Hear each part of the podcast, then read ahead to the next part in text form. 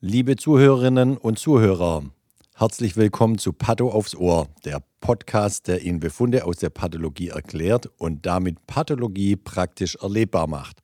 Mein Name ist Sven Perner, ich bin Professor für Pathologie, Lehrstuhlinhaber und Direktor der Pathologie der Uni Lübeck und des Forschungszentrums Borstel.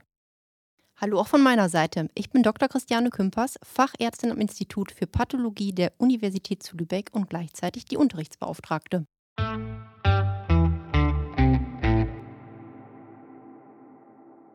Hallo und herzlich willkommen zu einer neuen Folge zu Patho aufs Ohr.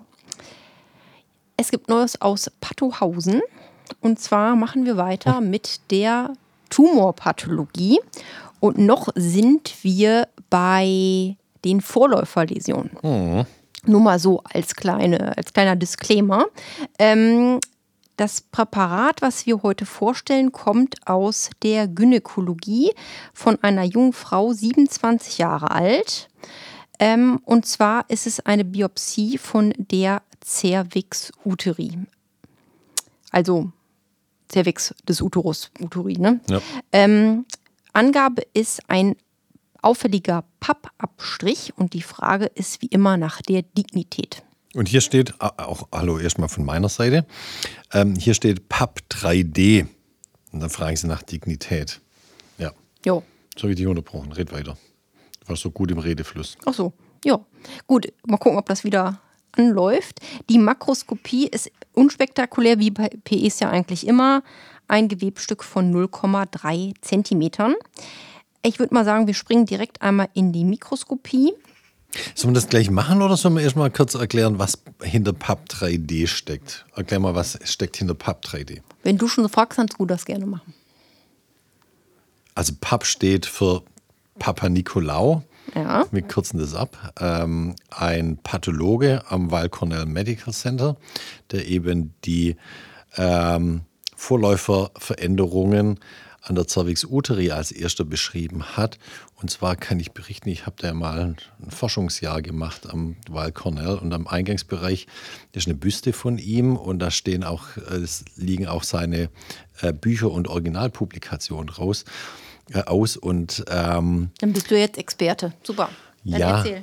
Und äh, auf jeden Fall, der hat diese Untersuchung der Cervix-Epithelien an seiner Frau als Versuchskaninchen gemacht. Früher hat man das so gemacht. Röntgen hat sich selber geröntgt und Pap hat halt irgendwie keine Cervix uteri, deswegen hat er das mit seiner äh, Frau als Versuchskaninchen gemacht. Gut, dafür steht Pap in Abkürzung nach dem. Was hast du denn schon mal so selber an dir oder? Thema Wechsel. Mhm. Ähm, Pap steht also für den äh, griechischstämmigen Pathologen äh, und seine Arbeit hat er eben in New York gemacht, Papa Nikolaou. 3D steht auch, 3 steht auch wieder für eine Graduierung. Und zwar für wie stark sind die atypischen Zellen. Drei ist schon deutlich weiter fortgeschritten. Und das D steht für Dysplasie. Und ähm, das ist genau das, was wir auch im letzten Podcast erzählt haben. Atypien können ja nicht nur aufgrund von Dysplasien entstehen, sondern auch aufgrund von Entzündungen. Und daher kommt es hier, äh, man hat schwere Atypien und zwar so schwer, dass die über eine Dysplasie erklärbar sind und nicht über eine Entzündung. So, das habe ich jetzt ausreichend erklärt. Charlotte, ja, mach bin, du weiter. Ich bin beeindruckt tatsächlich. Ich auch, von mir. das weiß ich, dass du von dir beeindruckt bist. Merke ich jeden Tag mehrfach. Also, wir machen mal mit der Mikroskopie weiter ähm, und lesen da Schleimhautbiopsat, teilweise überkleidet durch ein hochzylindrisches muzinöses Epithel, auch im Stroma muzinös differenzierte Drüsen. Das jetzt, hört sich jetzt überhaupt nicht nach Cervix an. Äh, naja, wieso nicht? Also es ist ja ah, so. stimmt. Ja. Endocervix. Genau. Ist ja auch Cervix. Genau. Endo- und Ektocervix. Ich war schon so ganz weit Also wir machen mal, wie der nächste Satz erklärt. Also über, oberflächlich, äh, teilweise Überkleidung durch ein regulär ausdifferenziertes, mehrschichtiges, unverhorntes Plattenepithel. Ja, wunderbar. Das heißt, wir sind genau in der Transformationszone gelandet. Sven, du scheinst Bedarf zu haben. Ich erkläre das dann nochmal. Anatomie. Also. Ich habe schon ewig lang mich nicht mehr mit Pappabstrichen beschäftigt und mit äh, Cervixbiopsien.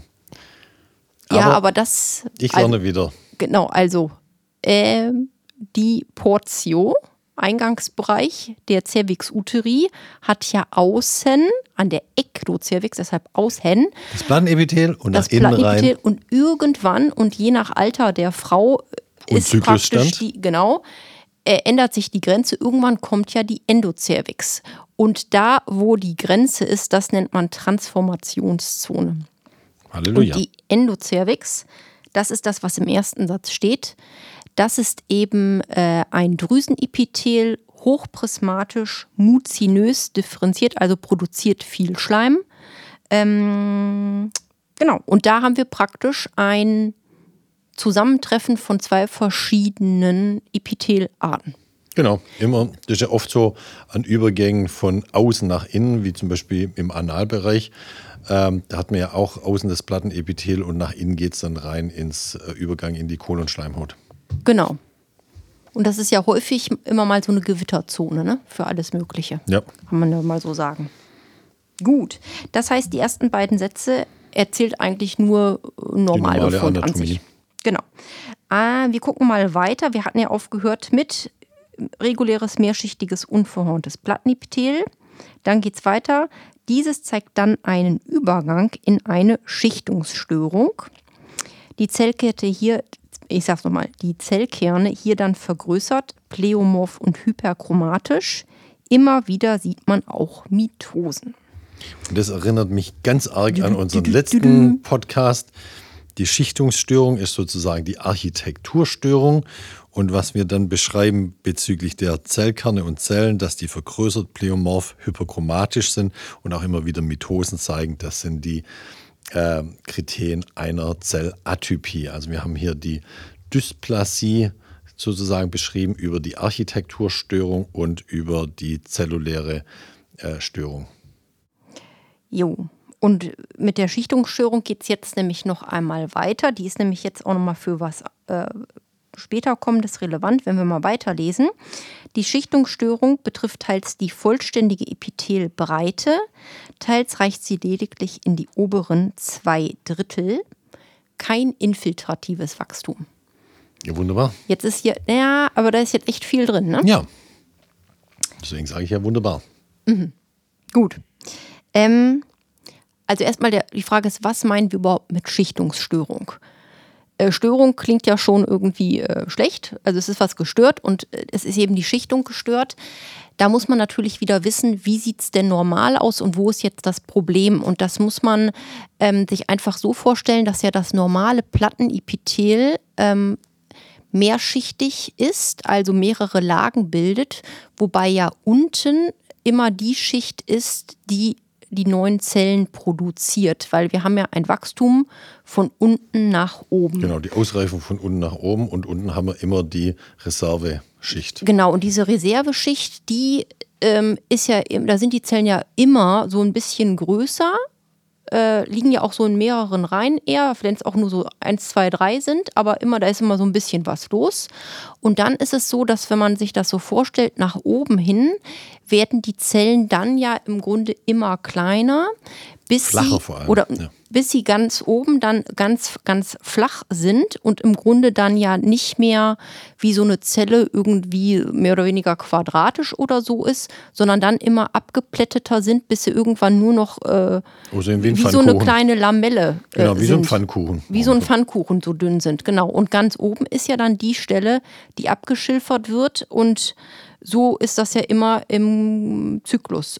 Das ist ja nichts anderes wie bei unserer Haut. Da ist ja auch immer so, dass die obere Schicht abgeschilfert wird, wie abgeschuppt ist und von unten immer neu hin, hin neu wächst. Genau. Und, und je tiefer man unten ist, je mehr man an oder Reservezellschicht, ähm, sind die Zellen, wie du schon gesagt hast, größer, die sind dicker, aber auch die Zellkerne sind unten größer Mhm. und kugeliger.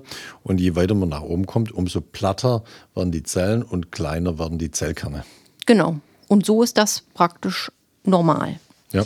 Wenn man jetzt sagt, man sieht eine Schichtungsstörung, was meinen wir damit? Da meinen wir damit, dass wenn wir durchs Mikroskop gucken und vor allen Dingen, wenn man natürlich immer den Vergleich auch hat, dass da man nicht mehr diese normale Schichtung hat, im Sinne von die untere Schicht zeigt größere Kerne und nach oben hin wird es immer kleiner und platter, sondern im Grunde liegt alles kreuz und quer durcheinander. Mhm. Man hat nicht mehr diese Kleinerwerdung und das Abgeplattete nach oben, sondern alles sieht eigentlich aus wie äh, wild durcheinander gewürfelt. Wie wild durcheinander gewürfelt, genau. Und im Vergleich zum normalen Gewebe nicht nur diese Schichtungsstörung, sondern äh, die einzelnen Skellkerne sind auch im Vergleich untereinander unterschiedlich groß, mal eckig, mal so ein bisschen kantiger, sehen irgendwie wild aus man sieht Mitosen.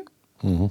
Mitosen, also Zellteilungsfiguren, das sieht man sozusagen den Zellen an, wie die sich teilen und das ganze Gewebe sozusagen wächst. Und ist manchmal sogar noch weiter in oberen Zellschichten, nicht nur in der untersten, in der Reservezellschicht. Genau.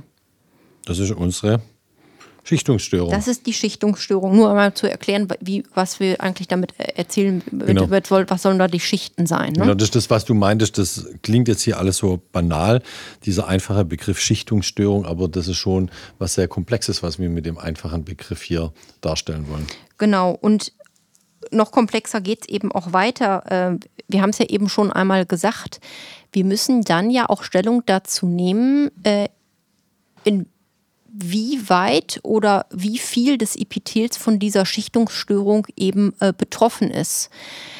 Wenn wir jetzt sozusagen sagen, die Schichtungsstörung betrifft die vollständige Epithelbreite, ähm, das ist ja noch halbwegs plausibel, ne? so dass man weiß, wirklich sagt, von oben bis unten ist alles wirklich durcheinander und geht völlig äh, durcheinander.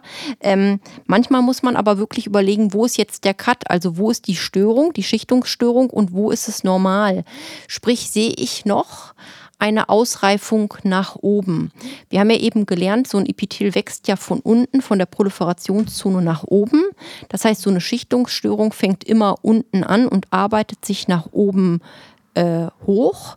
Und ganz grob teilen wir das ja ein so in Drittel. Unteres Drittel unteren zwei Drittel oder komplettes Epithel. Und äh, da müssen wir halt jedes Mal so uns überlegen, wo fängt, bis, bis, wohin geht die äh, Schichtungsstörung und wie ist das jetzt in Relation zur gesamten Epithelbreite einzuschätzen? Genau, das ist nämlich dann wichtig, um den Grad der Dysplasie einzuordnen. Genau, das kommt nämlich gleich unten in der Begutachtung. Soll ich die Begutachtung, die Diagnose machen? Ja, ich habe ja gerade so viel geredet, jetzt darfst du sozusagen das Tor einfahren, oder wie heißt das? Den Ball ins Tor schießen. Ja, so mache ich das ja auch. Cervixbiopsat bei 9 Uhr mit einer hochgradigen squamösen intraepithelialen Läsion. Dann kommt hier noch Klammer auf, HSIL, ehemals ZIN2 bis ZIN3. Oh Gott, was ja, ist das denn jetzt alles? Erkläre ich alles. Also Cervixbiopsat war ganz klar, das passt zu dem, was eingeschickt wurde, mit einer hochgradigen squamösen intraepithelialen Läsion. Heißt also, hochgradig bezieht sich auf das Graduierungssystem der Dysplasie squamös, weil es eben plattenepitheliale Schleimhaut ist. Intra ja, das muss man wissen. Genau. Squamös heißt plattenepithelial. Genau, das Squama, die Platte. Mhm. Und intraepitheliale Läsion, das ist das, was man früher auch Dysplasie genannt hat. Da gibt es immer wieder mal Änderungen in der Nomenklatur. Heutzutage nennt man das äh, eben nicht mehr Dysplasie, sondern in der internationalen Nomenklatur Intraepithelial Lesion und auf Deutsch hat man das eben als intraepitheliale Läsion übersetzt. Und abgekürzt wird das Ganze als HSIL.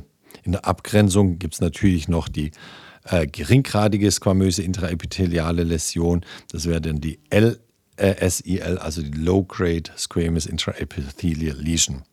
Hier steht noch ehemals ZIN 2 bis ZIN 3. ZIN steht, das ist so dieser Ursprungsbegriff, äh, steht für zervikale intraepitheliale äh, Neoplasie. Das ist sozusagen das, äh, ja, die Dysplasie der Cervix und die hat man früher eingeteilt in drei Stufen, 1, 2, 3. Je höher die Zahl, umso schwerer die Dysplasie.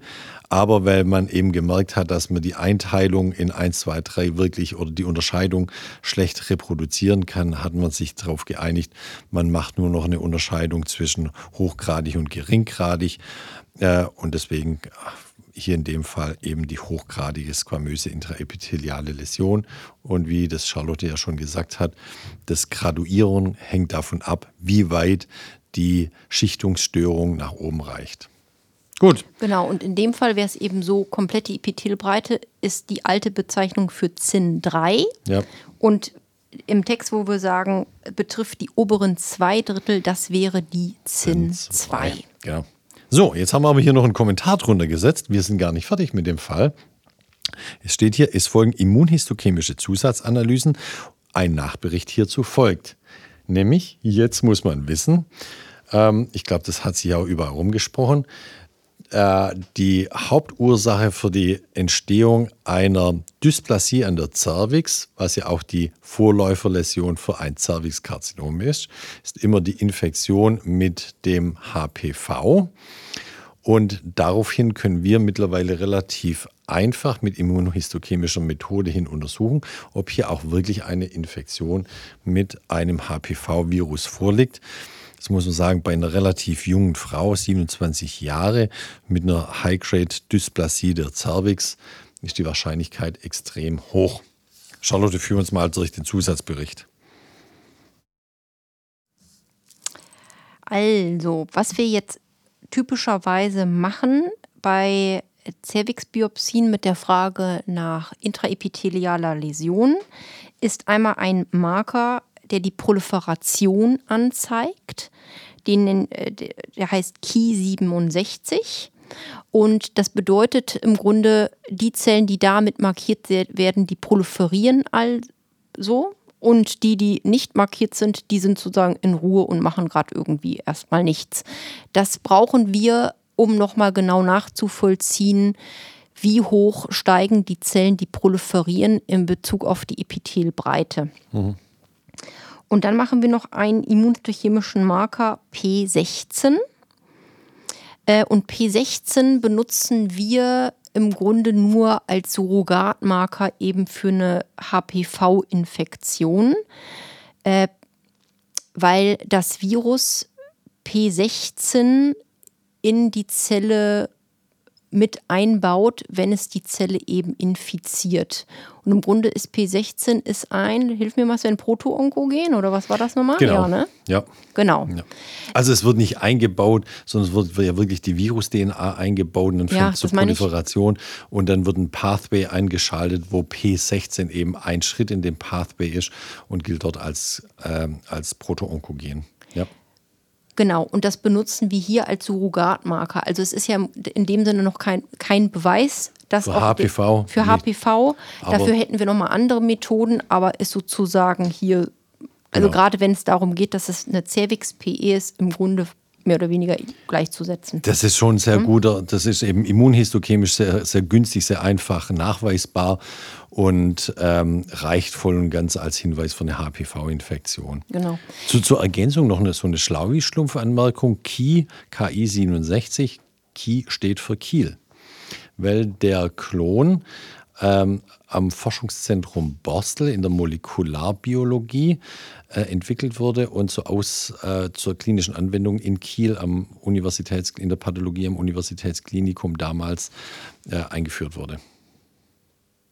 Und MIP heißt Made in Borstel.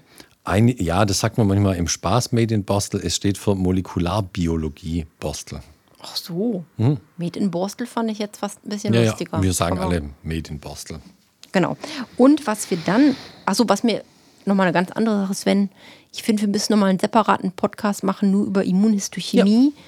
Wie überhaupt Immunhistochemie funktioniert, was da die Grundlagen sind und so weiter und so da fort. Da würde ich sagen, da laden wir mal eine Spezialistin von Roche ein. Nämlich, wir haben ja hier die Geräte und die Antikörper von Roche, mit denen wir arbeiten. Ähm, da laden wir mal die ein. Ähm, mit der bin ich ja auch ständig im Kontakt, wenn es darum geht, hier die Geräte zu kaufen und Antikörper zu kaufen, kann die da mal darüber Sich zu berichten. Äußern. Genau. Das ist so gut. Wunderbar. Gute und Idee. was wir auch noch machen, neben Key und P16, das sind einfach nochmal HE-Schnittstufen. Wir sagen immer, HE-Schnittstufen sind die beste Immunhistochemie.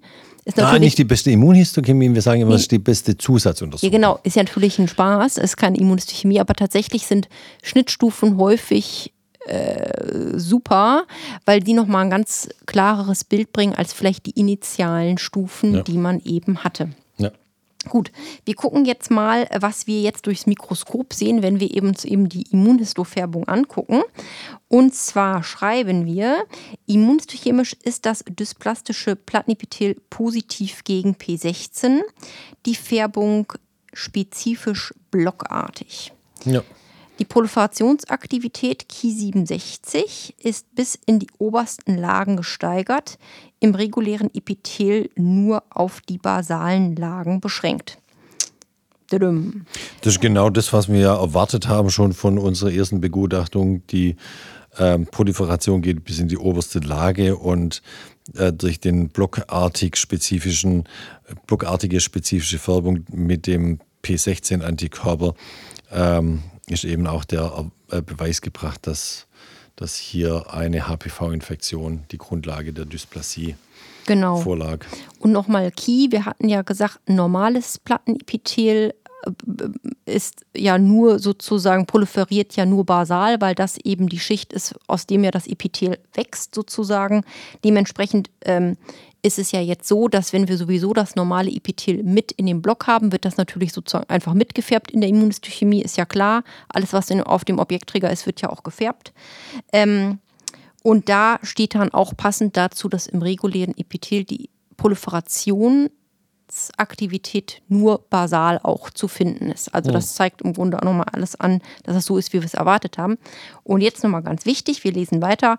Auf den Schnittstufen zeigt sich weiterhin kein infiltratives Wachstum. Wunderbar. Wofür ist das denn gut, Sven? weil das natürlich eine ganz andere, äh, ganz andere Liga ist, in der wir auf einmal spielen würden, wenn wir jetzt hier infiltratives Wachstum hätten. Nämlich infiltratives Wachstum, das ist eben Karzinom. Eine Dysplasie, ähm, vor allem eine Low-Grade-Dysplasie, die kann wieder normal abheilen. Auch äh, zum Teil noch eine High-Grade-Dysplasie. Ein infiltratives Wachstum ist nicht mehr aufzuhalten. Das wäre eine ganz andere Liga. Da braucht die Patientin eine ganz andere Therapie auf einmal. Wir können ja irgendwann mal Kollegen aus der Gynäkologie mal mit dazu holen zu einem Podcast, der uns zum Beispiel erzählt, was er mal mit einer Patientin macht, wenn wir den Befund mal so haben und mal so haben. Wunderbar, eine gute Idee. Eine kleine klinisch-pathologische Konferenz mit Ja. dem Kollegen aus der Gynäkologie. Auch wenn wir einen Zusatzbericht, einen Nachbericht gemacht haben, also Zusatzuntersuchung und damit einen Nachbericht, machen wir zum Schluss dann nochmal eine abschließende Begutachtung, eine abschließende Diagnose. Die lautet jetzt hier: Cervixbiopsat, 9 Uhr, mit einer hochgradigen squamösen intraepithelialen Läsion, Klammer auf H-SIL, ehemals ZIN2 bis ZIN3. Das hatten wir ja vorhin schon. Jetzt kommt noch die Ergänzung. Kein Nachweis eines invasiven Plattenepithelkarzinoms. Punkt. Drunter steht dann noch Tumorklassifikation nach ICD-O, dritte Ausgabe, erste Version, C53.9 und M8070-2 PTIS. Da würde ich auch mal sagen, zu dieser Tumorklassifikation machen wir auch mal einen extra Podcast, Ja. was die Systematik davon ist und wie man dorthin kommt. Aber das machen wir dann anders, nicht Jo. heute. In diesem Sinne, ich habe genug geredet. Charlotte, du auch. Und deswegen, Sowieso, sowieso. deswegen verabschiede ich mich. Aber wenn du noch was sagen möchtest, unseren Abschlusssatz. Gute Nachrichten an mich, schlechte Nachrichten an dich. Das kannst du machen heute. Okay. Gute Nachrichten an mich, sven.perner.uksh.de und die ganz guten Nachrichten Nachrichten, an ganz guten Nachrichten an Charlotte.kümpers.uksh.de Wunderbar. Tschüss. Bis zum nächsten Mal.